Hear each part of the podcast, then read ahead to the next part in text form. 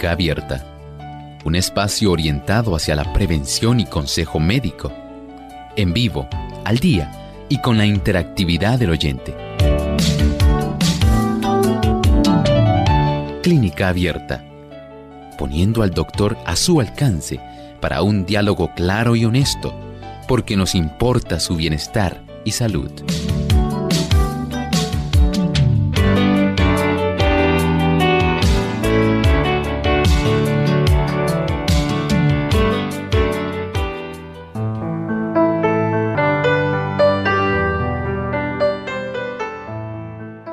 Llegado el momento para usted hacer su consulta en nuestro programa de clínica abierta. Hoy, como todos los martes, jueves y viernes, brindamos esa oportunidad para que puedan llamar y participar haciendo su consulta.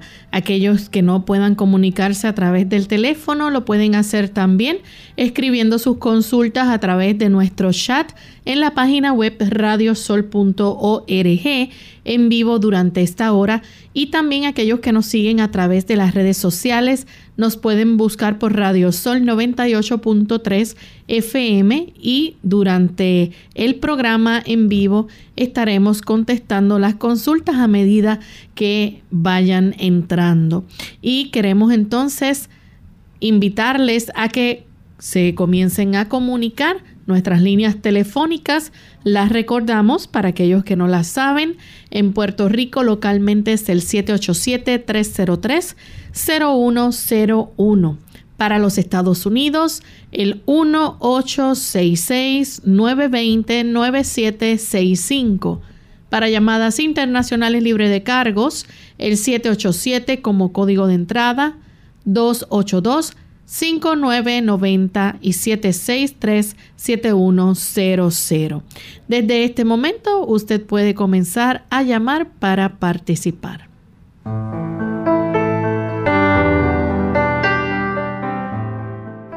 Y nos sentimos muy contentos en esta hora de brindar esta oportunidad para que nuestros amigos puedan llamar al programa y puedan preguntar sobre la salud o sobre algún alimento, alguna duda que usted tenga, hoy es el día donde aceptamos todo tipo de preguntas y podemos tener esa interacción para compartir con ustedes directamente en nuestro programa. Así que les invitamos a participar y enviamos también saludos cordiales a todos aquellos amigos que nos escuchan en El Salvador a través de Radio Adventista 96.5 FM y Estéreo Adventista 106.9 FM. Así que enviamos desde San Juan, Puerto Rico, nuestro más sincero y caluroso saludo.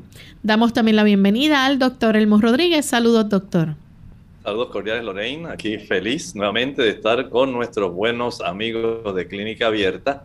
Muy agradecido al Señor por esta hermosa oportunidad y por tener un buen equipo que facilita que este tipo de transmisión de salud pueda estar llegando a tantos lugares.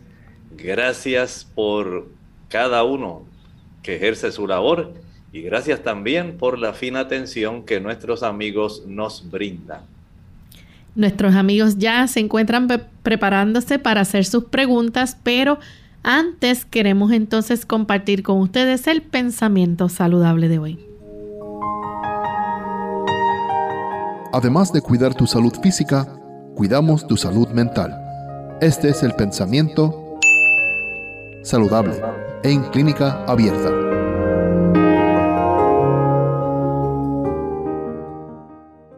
El pensamiento saludable dice así.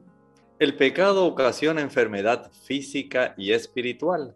Cristo ha hecho posible para nosotros que nos libremos de esta maldición.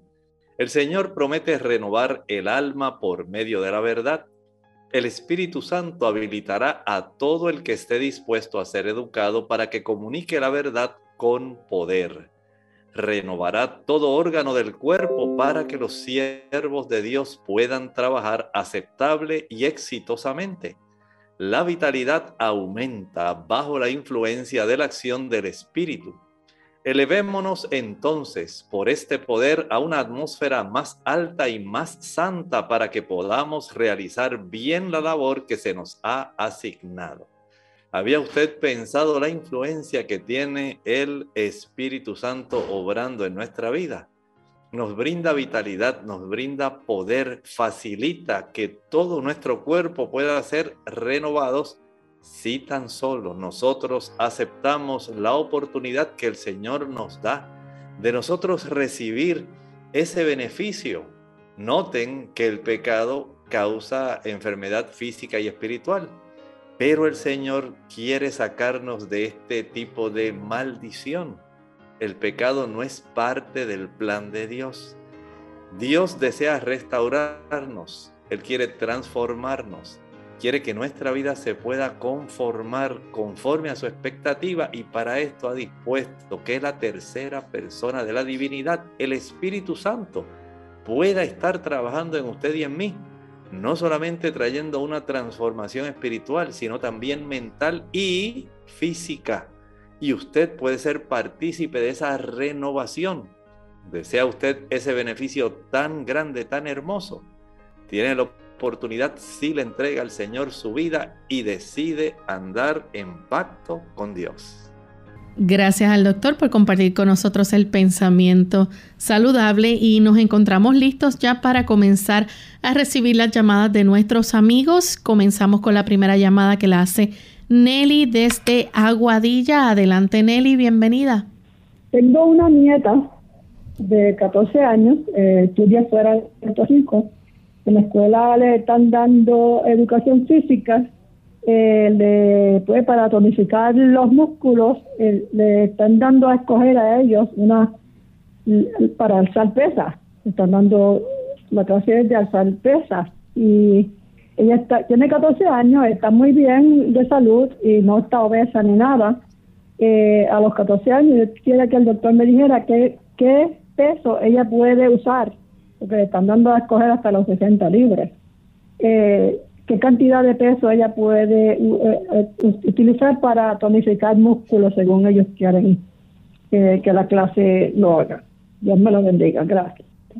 Muchas gracias. Mire, en estos lugares donde hay requisitos de clases de gimnasia, tienen siempre entrenadores que de acuerdo a la fisonomía, a la altura, a la corpulencia de la persona, ellos pueden estar recomendando una cantidad de peso adecuado.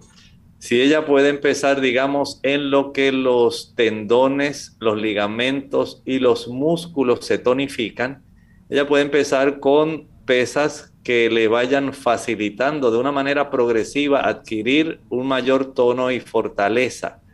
Tal vez pueda comenzar con pesas de 3 libras, ya cuando hayan pasado dos o tres días, aumentar las pesas de cinco y así ir progresivamente hasta donde el entrenador que supervisa el desarrollo físico de estos deportistas le pueda entonces decir hasta aquí es suficiente, vas a hacer tantas repeticiones, por ejemplo, de brazos, tantas para antebrazos, para muslos, para glúteos, para piernas, todo depende de cuál sea el tipo de ejercicio y sobre todo de la supervisión de un buen entrenador que le pueda dirigir de una manera progresiva. Así que el entrenador, de acuerdo a las expectativas que la escuela tiene en este programa de gimnasia o de deporte, le va a ir supervisando y lo importante es que vaya haciéndolo de una manera que sea progresiva, que no se lesione.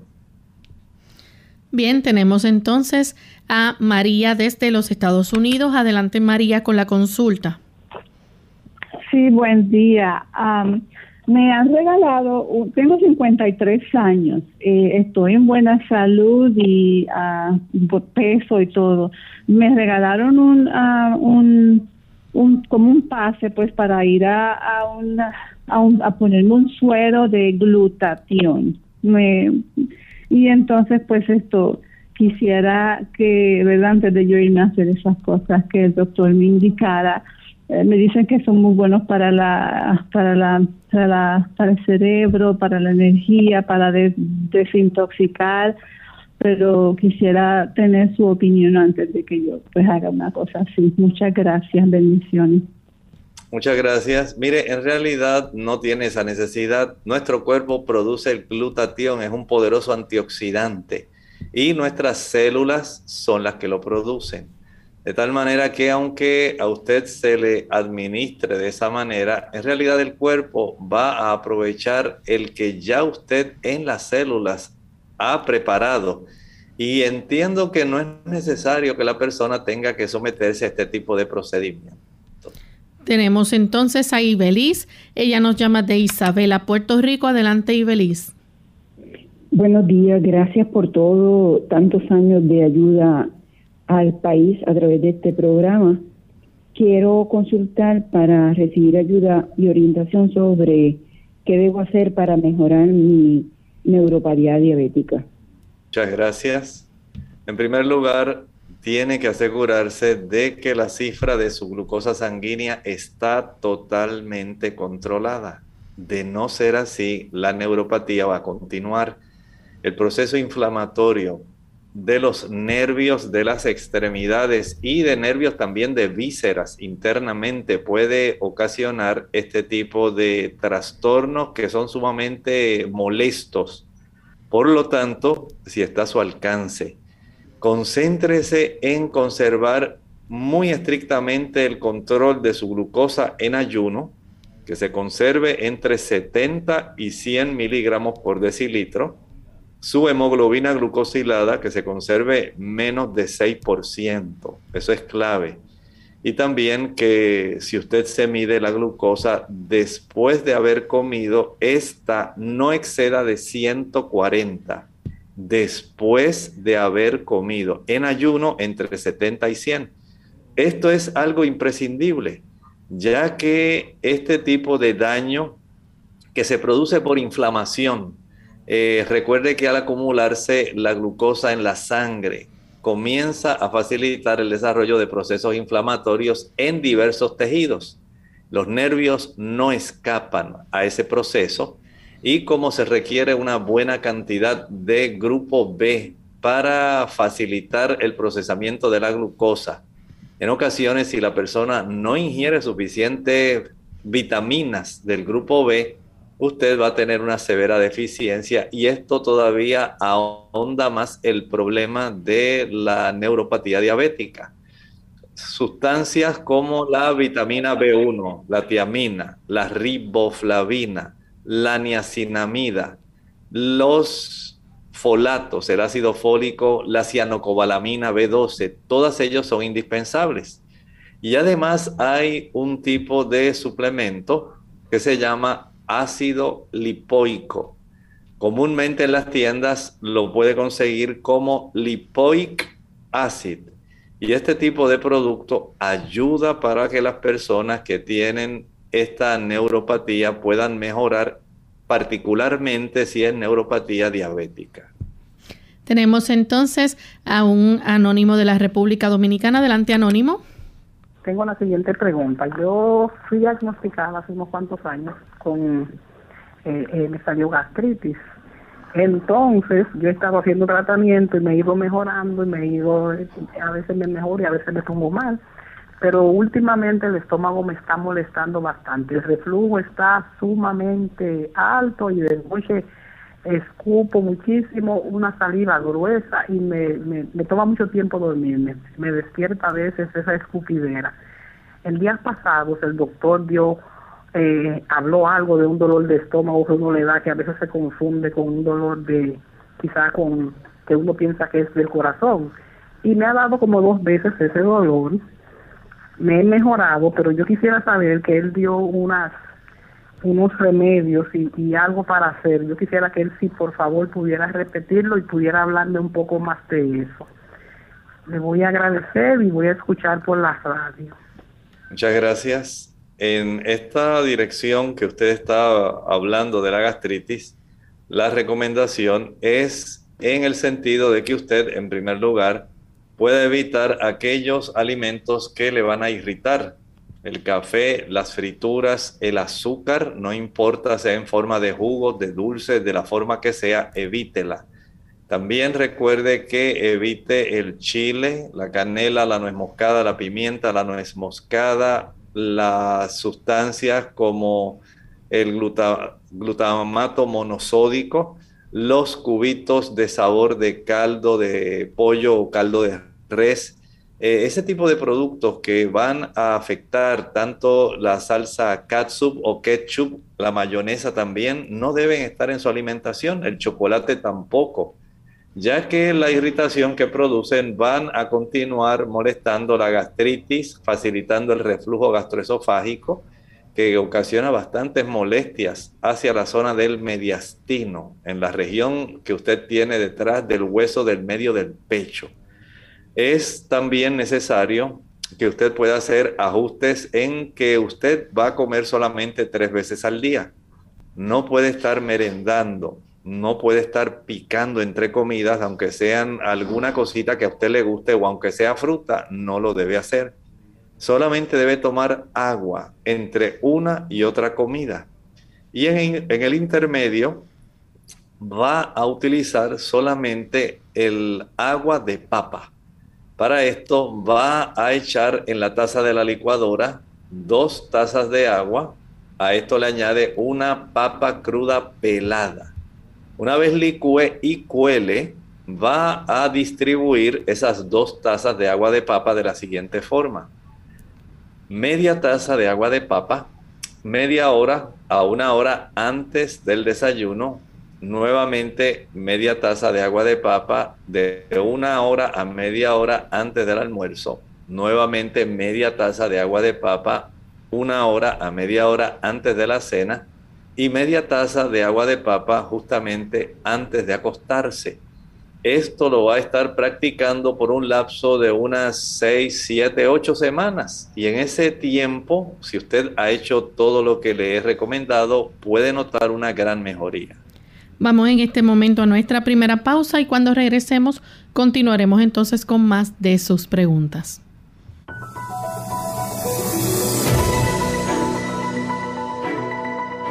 Si usted está buscando un sueño restaurador, aquí la receta.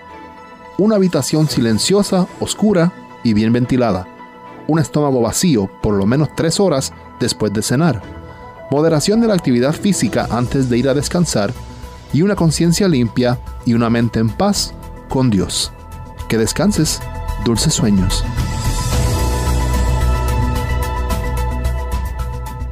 Pediatras preocupados por la obesidad infantil. La obesidad en los niños es una epidemia muy seria. Son propensos a diabetes, alta presión y otras condiciones. Los daños emocionales son terribles. Pueden quedar incapacitados. Eso puede evitarse. Laurita tiene un buen consejo. Amiguita, amiguito, protejan su salud, coman saludable, hagan ejercicio, vigilen su peso, da un buen ejemplo a mamá y a papá. Mensaje del Colegio de Médicos Cirujanos de Puerto Rico, la Asociación de Radiodifusores y esta emisora, protegiendo la salud de nuestro pueblo.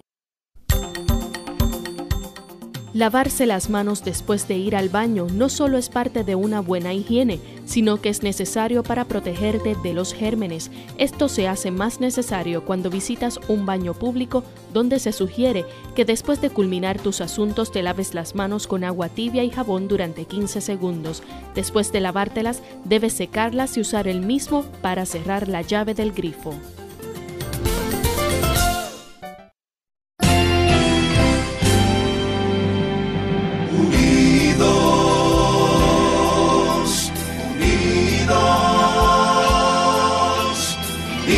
Hacia el cielo siempre unidos, unidos, unidos en la testificación de la verdad, en la testificación de la verdad.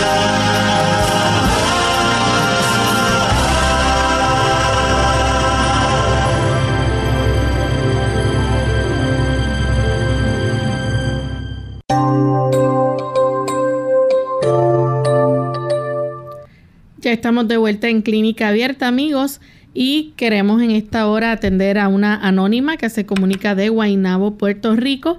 Escuchamos la pregunta anónima. Buen día. Hello. Sí, adelante. Esto es para, para ayudar a una persona que tiene 80 años. Entonces ella eh, fue operada, le pusieron una mallita en la arteria izquierda. Entonces ella está tomando tropol, lipotol, aspirina, entonces de neurólogo está tomando vitamina C, B12 de 5000, hierro de 65 mg. También está tomando una cosa que se llama memantine y, ga, y galatamine. Disculpe la interrupción. Eh, ¿Dónde fue que le ubicaron la mallita? En la arteria izquierda del corazón. Del, del corazón, ok, gracias. Puede continuar. Disculpe. Entonces, este, de la parte del oftalmólogo, pues está tomando una cosa pre, preversión, preservición y AREX, AREX 2. Entonces, el gastro toma Prevacid ella tiene varias condiciones, pero lo más que preocupa son que tiene muchos gases torácicos. Y entonces ella me, me preguntó que si había algo para ayudarla o alguna o dieta. Ella no es vegetariana, pero come bastante saludable, aunque come carne. Pero para ver si hay algo de la dieta o algo, serán efectos secundarios de todas estas cosas que toma, esa cuestión de los gases torácicos. Muchas gracias. Eso sería la Sí, algunas personas eh, pueden generar no solamente por motivos de la alimentación, sino también por medicamentos. Esa interacción puede producir gases que pueden ser bastante molestos. Lo más sencillo que usted puede hacer es en unas dos onzas de agua, añada por lo menos unas 10 o 12 gotas de jugo de limón. Y esto ayuda para que esos gases puedan mejorar. Eh, es algo bien sencillo y le va a facilitar mucho no solamente la digestión, sino también el expulsar estos gases, eh, evitando tanta molestia que se le genera. Tenemos a Gladys de la República Dominicana. Adelante, Gladys. Muy buenos días, ¿cómo estamos? Que el Señor me los bendiga. Eh, yo quiero hacer una pregunta, doctor. ¿Qué son los circuitos colinérgicos del cerebro? Eh, que yo eh, en la computadora eh, eh, se mencionaba eso, ¿verdad? ¿Qué, son los, qué, son los circuitos colinérgicos del cerebro? Muchas gracias.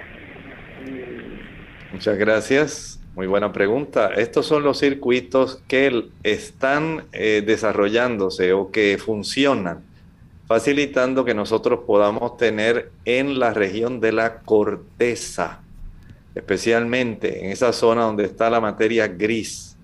En esa área predomina ese tipo de químico, el neurotransmisor, que se llama acetilcolina, de ahí el nombre de circuitos colinérgicos. Y estos circuitos son los que laboran de una manera principal, son los predominantes en la corteza cerebral, y los que nos ayudan para nosotros poder realizar todas nuestras funciones necesarias, especialmente cognitivas, el juicio, la razón, la voluntad, el nosotros poder tener la capacidad decisional, el aspecto espiritual, todo eso se desarrolla gracias a este tipo de circuitos y cuando estos circuitos se trastornan, principalmente la persona va a comenzar a desarrollar pérdida de memoria. Es básicamente el mecanismo de daño que tiene el desarrollo del Alzheimer. Nuestra siguiente, perdón, nuestra siguiente consulta la recibimos de Carolina desde los Estados Unidos. Adelante, Carolina. Sí, buenos días, muchas gracias. Um, quiero hacerle una pregunta al doctor sobre una persona que tiene candidiasis no come dulces y tampoco come carnes vegana. Quiere saber si hay algún, algo que le pueda ayudar. Una pregunta, ¿esa candidiasis es porque usted la sospecha o porque le hicieron estudios y el médico le dijo que usted tiene candidiasis? Solamente el doctor la miró y dijo que era eso, pero no hizo estudio de nada. Ok, ok. En la boca. Sí, en algunas ocasiones se aprecia directamente en la mucosa oral, en la lengua. Se puede apreciar en otras, a veces en la región perianal, en la región perineal también se puede observar la candidiasis. Y en esto generalmente eh, se, puede requerir el uso de medicación. La medicación eh, para poder aniquilar este hongo es muy importante porque estas personas le están mostrando que tienen un sistema inmunológico débil o que están utilizando algún fármaco que produce inmunosupresión, porque usted me dice que no está uh, utilizando azúcar ni alguna otra circunstancia que pueda debilitar, pues hay que revisar cómo está su sistema inmunológico porque ella ha facilitado, ya sea por algún medicamento o porque está sometida a mucha tensión emocional. Hay una razón para que este tipo de hongo oportunista, la Cándida albicans, pueda estar colonizando desde el interior de nuestro sistema digestivo hasta nuestra boca o hasta el ano. Así que entiendo que lo mejor es utilizar ya medicamentos que vienen para poder aniquilar rápidamente este tipo de hongo que está aprovechándose. Y esta forma entonces podemos eh, asegurar que la persona va a tener una resolución completa de su problema. Bien, nuestra próxima consulta la hace Eduardo de la República Dominicana. Adelante, Eduardo. Buen día, bienvenido. La pregunta, sí, la pregunta para el doctor es que hay ocasiones de que yo me acuesto bien y amanezco con unos dolores de pecho terribles, que hay ocasiones que tengo que esperar que salga el sol, que se caliente un poco la habitación para yo poder levantarme del dolor de pecho. Eh, hay ocasiones que no me den la mañana, pero entonces me den la tarde. Yo me he hecho varios estudios, me han tirado placa en el tórax, tuve en una ocasión eh, una tomografía, no me salió nada.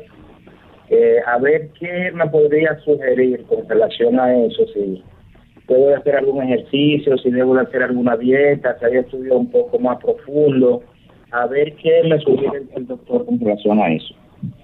Muchas gracias. Muchas gracias. Mire, lo ideal es que usted se pudiera revisar con el médico para palpar, escuche bien, la zona donde las costillas se unen al hueso del medio del pecho, al esternón. En esa unión hay cartílagos que se inflaman. Esta pudiera ser la causa, pero también hay ocasiones cuando se desarrollan dolores musculares porque entre las costillas también tenemos músculos, los músculos intercostales. Y estos también por alguna razón pueden estar molestando. No sabemos si pudiera haber también algún problema como algún herpes o culebrilla que pueda estar molestando en la zona que a usted le está doliendo o que le estaba molestando ese tipo de inflamación. Pero el hecho de que sea diario, pues amerita que usted se revise. Aun cuando la radiografía haya salido negativa, los procesos inflamatorios no siempre salen en las imágenes radiográficas. Por eso le hablo de que vaya al médico. Él pueda palpar la zona para detectar cuál es la estructura más probable que le está causando a usted esta molestia. Vamos a nuestra segunda y última pausa. Al regreso continuaremos contestando más preguntas.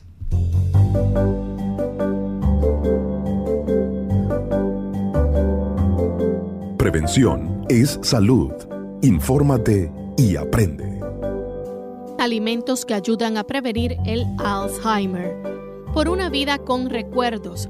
Según la Asociación Americana de Alzheimer, esta enfermedad afecta a 5.4 millones de personas en los Estados Unidos. Para que tú no pierdas tus memorias, conoce más sobre este mal y he aquí algunos alimentos que te ayudarán a prevenirlo.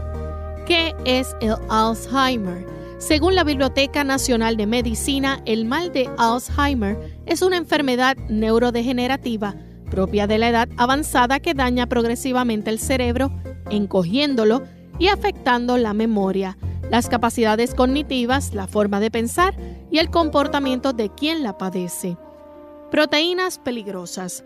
Aún no se ha hallado la causa exacta de Alzheimer, sin embargo, el National Institute of Aging informa que existen ciertas proteínas identificadas como beta-amiloide que se acumulan en el cerebro formando una placa alrededor de las neuronas, placa amiloide, dañándolas y propiciando la demencia. cítricos. Primero, los cítricos. De acuerdo con la doctora Christine von Arnim de la Universidad de Ulm en Alemania, las propiedades antioxidantes de la vitamina C evitarían la acumulación de los compuestos dañinos en las células del cerebro, haciendo de esta vitamina un nutriente útil para prevenir el Alzheimer. El curry se produce a base de cúrcuma, que es rica en curcumina, un poderoso antioxidante. Según la doctora Sally Frautschi de la Universidad de California en los Estados Unidos, la curcumina sería útil para prevenir el Alzheimer, pues ha demostrado ser efectiva para eliminar y evitar la formación de la placa amiloide, principal causante de la enfermedad. Otros factores Además de las proteínas nocivas, condiciones como la presión arterial alta, la diabetes, la obesidad o el colesterol alto podrían propiciar daños en el tejido cerebral, elevando el riesgo de desarrollar Alzheimer u otras formas de demencia. De igual manera, existen ciertas variantes genéticas que podrían fomentar la aparición de la enfermedad. Las moras y bayas, según la doctora Bárbara Shukit Hale de la Universidad Tufts, el cerebro requiere mucho oxígeno para funcionar, por lo que las neuronas están expuestas a muchos radicales libres, lo que puede dañarlas. No obstante, las moras y bayas son ricas en flavonoides, antioxidantes que evitarían este daño, reduciendo el riesgo de demencia.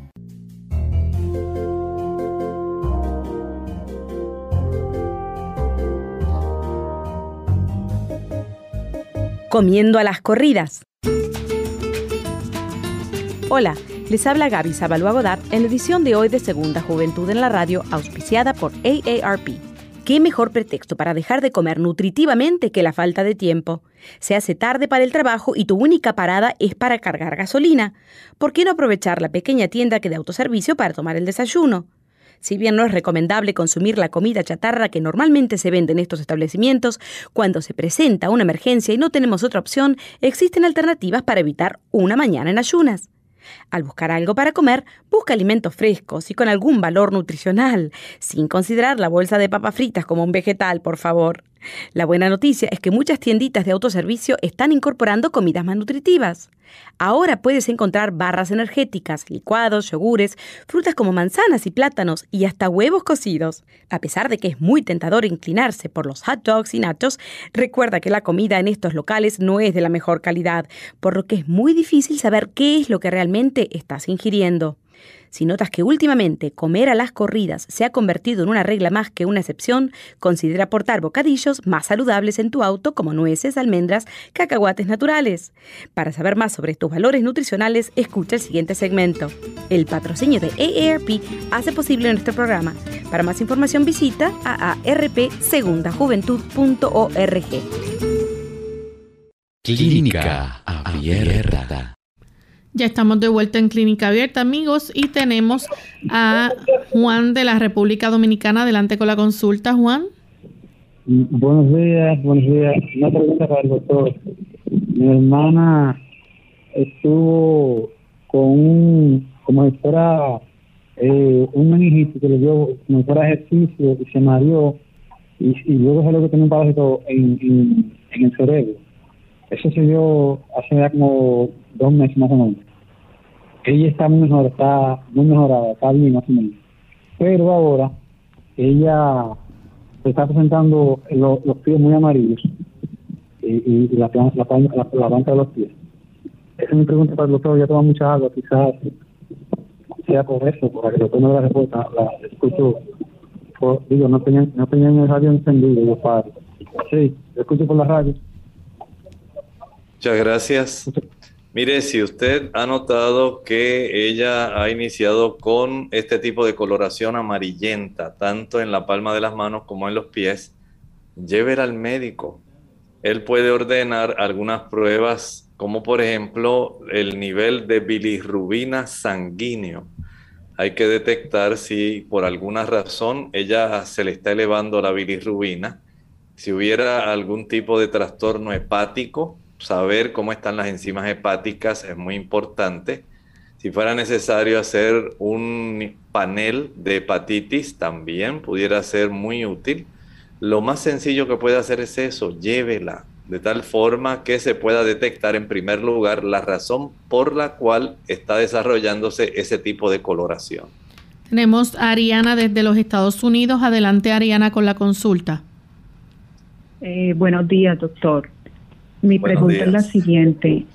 Eh, en las últimas pruebas de sangre que me realicé, me salieron los ENAS en 79.5 positivo, los ANAS negativo eh, y los leucocitos en 3.6.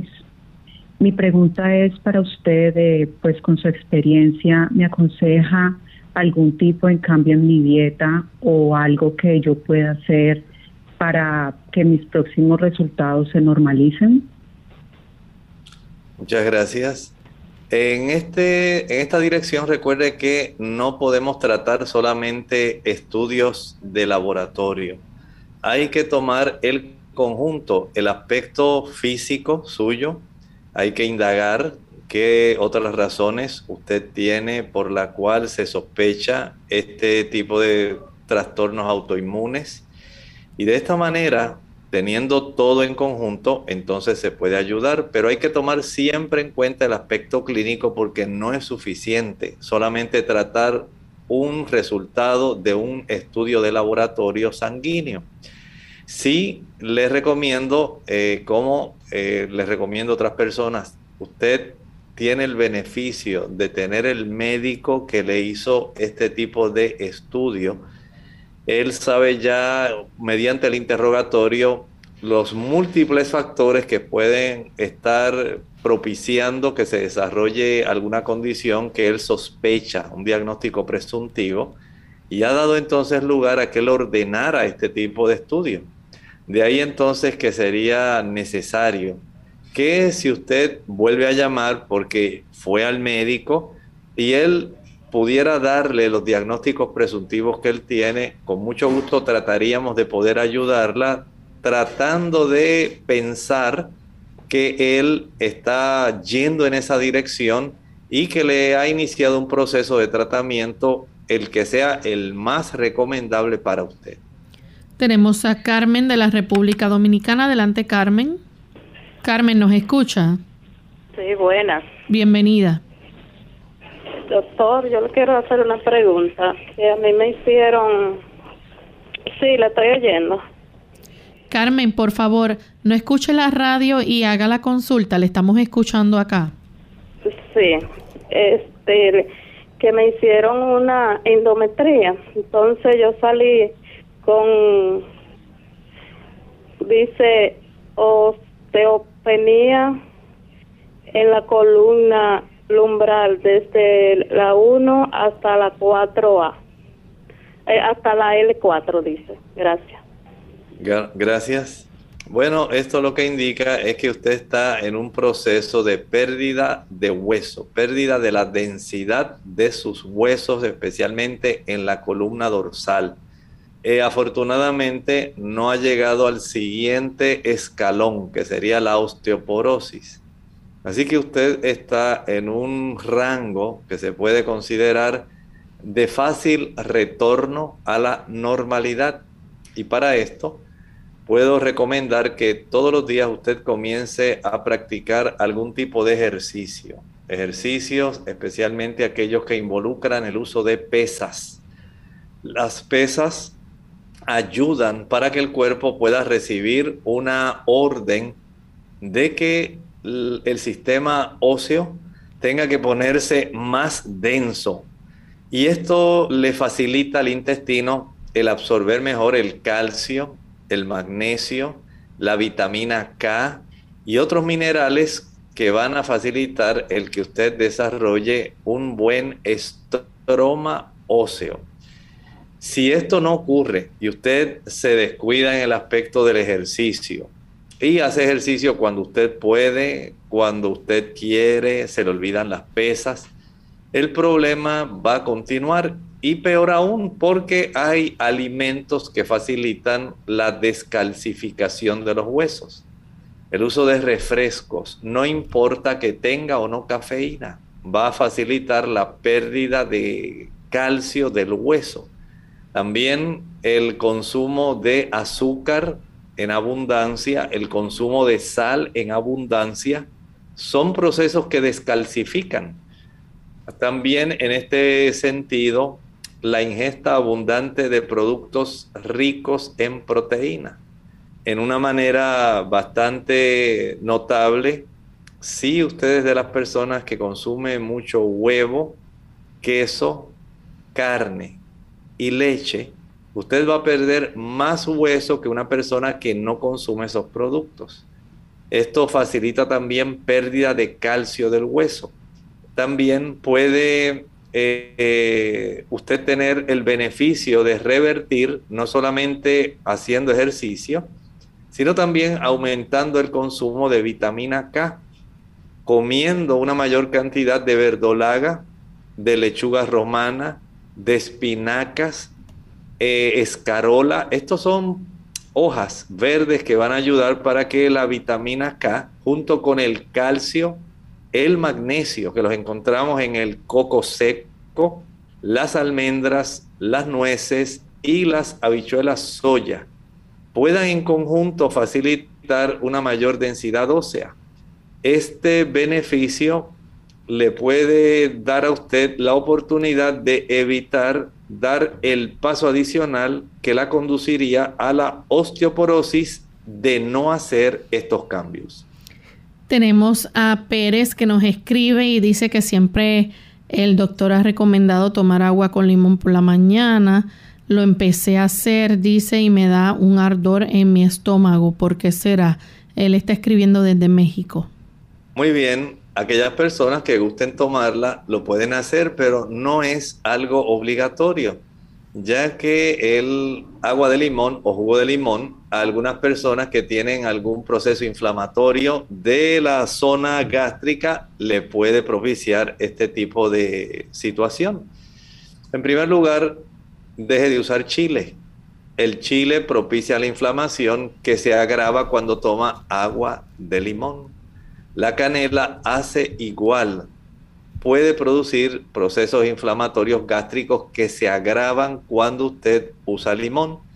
Lo mismo hace también el uso de la pimienta, la mostaza, la nuez moscada, las frituras. Van a facilitar procesos inflamatorios de la mucosa gástrica que puede eh, exacerbarse cuando usted ingiere agua de limón.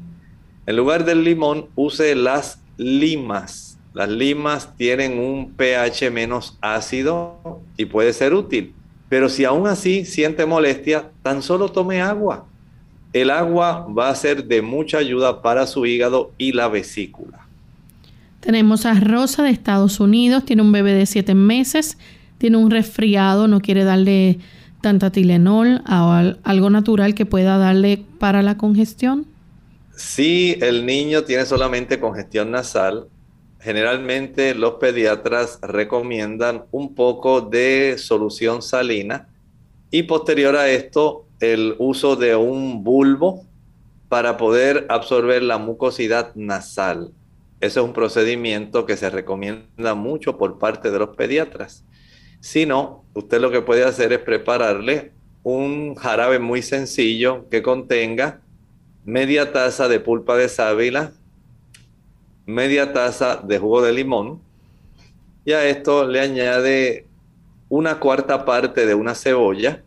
Proceda a licuar y a colar de eso, de ese tipo de jarabe, después que licúe y cuele, lo envasa, lo refrigera, le va a dar al niño media cucharadita aproximadamente cada 3 a 4 horas.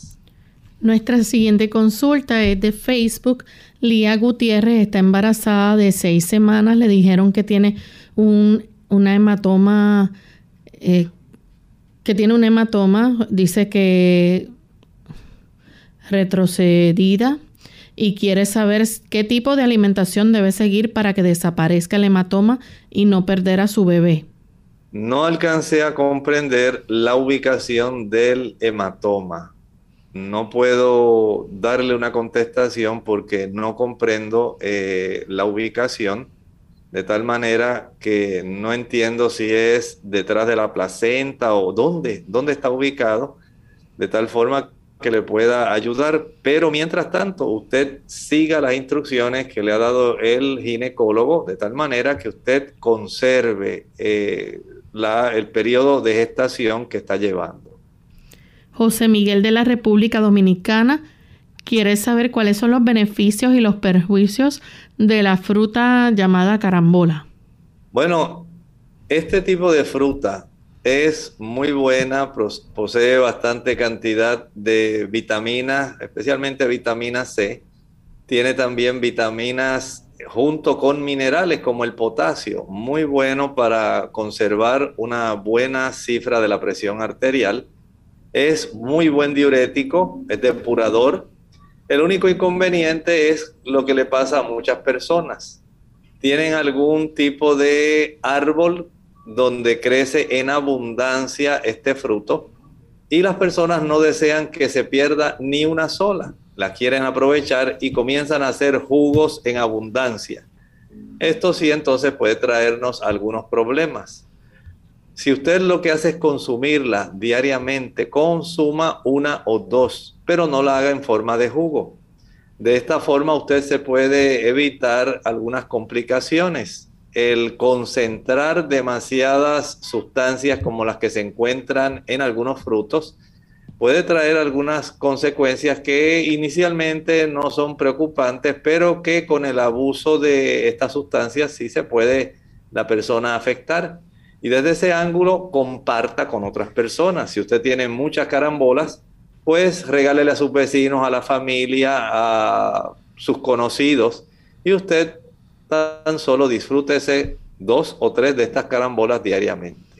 Karen Juliet de Colombia dice que su color de piel es muy amarillo, aparte mantiene mucho cansancio, fuertes dolores de cabeza y aunque se ha purgado sigue igual. ¿Qué le puedes recomendar? Le recomiendo que vaya al médico. Vaya al médico para que le ordene algunos estudios sanguíneos de laboratorio, de gabinete, para determinar cómo está su química sanguínea, cómo está el funcionamiento de su hígado, cómo está la bilirrubina, todo eso es necesario. No se conforme solamente con hacerse alguna purga. Esto no puede estar resolviendo eh, algunas situaciones. Sencillamente vaya, estudios sanguíneos pueden ser muy reveladores y a tiempo las cosas tienen buena solución. Anónima de la República Dominicana le gustaría saber a qué se debe un dolor eh, en la espalda media baja. Dice que cuando se estira hacia atrás, también los calambres en las noches en las manos al dormir. Bueno, aparentemente si es la espalda media baja en esa zona donde empieza la región lumbar, pudiera haber algunas contracturas, que es la causa de dolor más frecuente en la región de la espalda baja. Pero no sabemos si ella tiene algún tipo de compresión de alguna raíz nerviosa o si hay algún desplazamiento de algún disco. Por lo tanto, vaya al médico, permita que le ordene, aunque sea algunas radiografías anteroposteriores y laterales, para que se pueda saber qué está sucediendo. Y si es necesario, como está mencionando el asunto de sus brazos, pudiera haber algún trastorno también a nivel cervical y de esta manera el tomar radiografías de la zona cervical y de la zona lumbar puede revelar si hay alguna razón que esté facilitando este tipo de molestia y de dolor. Luis Miguel Acosta de la República Dominicana tiene gastritis crónica, resultados de la bacteria Helicobacter pylori. ¿Qué le recomienda hacer? Bueno, si el resultado del Helicobacter pylori salió positivo, entonces ya tenemos una razón, ¿verdad? Por la cual entonces este problema de haber desarrollado gastritis ha facilitado que este tipo de bacteria se instale, se reproduzca y esté causándole serios problemas. ¿Qué puede hacer? Evite el chile, el ají picante, la canela, la nuez moscada, la pimienta, los cubitos de sabor, el glutamato monosódico, el café, el chocolate, las frituras, el azúcar y los malos ratos. porque entendemos que hay una influencia que tiene nuestro sistema nervioso central cuando se estresa, facilitando un aumento en la producción de ácido clorhídrico. Verifique si usted es muy afecto a estar usando analgésicos antiinflamatorios, que también son causantes para que las personas puedan tener algunos problemas, ¿verdad? Como el desarrollo, digamos, de acidez.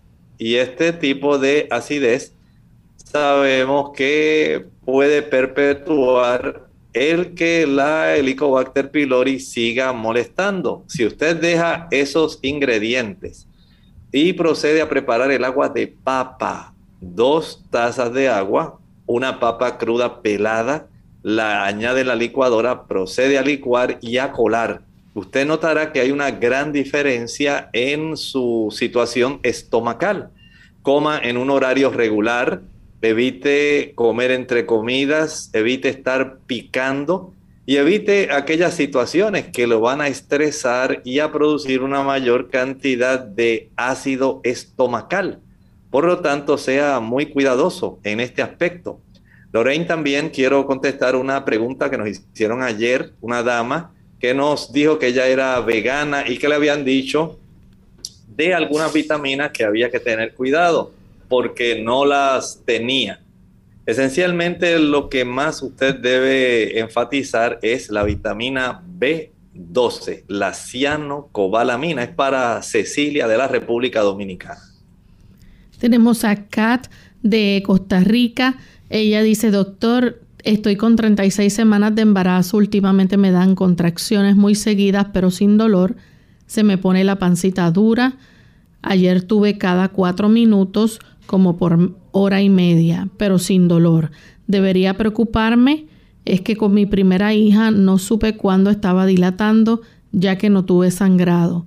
La doctora cuando tuve a mi bebé hace dos años me dijo que tenía eh, pérdida del líquido amniótico, pero no me daba cuenta.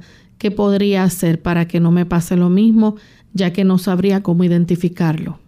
Bueno, sencillamente recuerde que las damas, eh, hasta una infección de orina, cuando están embarazadas, pueden desencadenar trabajo de parto.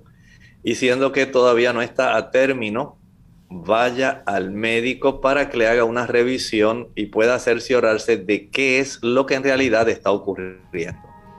Bien, ya hemos llegado al final de nuestro programa. Agradecemos a los amigos que hicieron sus consultas y participaron en nuestro programa en el día de hoy. Aquellos que no les alcanzó el tiempo, les invitamos a que el jueves nuevamente se comuniquen en nuestro programa y podamos entonces contestar sus preguntas. Vamos a finalizar con el pensamiento bíblico para hoy. El pensamiento bíblico está en Apocalipsis 3:15. Nos dice allí, hablándole la carta dirigida a la iglesia de la Odisea. Yo conozco tus obras, que ni eres frío ni caliente. Ojalá fueses frío o caliente. El Señor tiene un conocimiento preciso de nuestra condición espiritual. Aquí el Señor está hablando de si nosotros estamos decididamente de su parte o sencillamente ustedes de las personas que dejó enfriar ese primer amor pero el Señor no desea que usted quiera estar con Él, pero a la misma vez alejado de Él. No puede haber esa ambivalencia, una vida doble. No es aceptable delante del Señor. Él desea que usted esté del lado de Él. Pero si no, dice el Señor, lamentablemente, para estar en una situación de tibieza, no puedes estar así conmigo. Usted debe estar de parte del Señor. Caliente su vida espiritual. Permita que el Señor traiga el fuego del Espíritu a su vida y permita que florezca abundantemente su relación con el Señor. Bien amigos, hemos llegado al final de nuestro programa. Agradecemos a todos por la sintonía y haber participado y les invitamos a que nos acompañen mañana en otra edición más de Clínica Abierta. Con mucho cariño compartieron el doctor Elmo Rodríguez Sosa y Lorraine Vázquez. Hasta la próxima.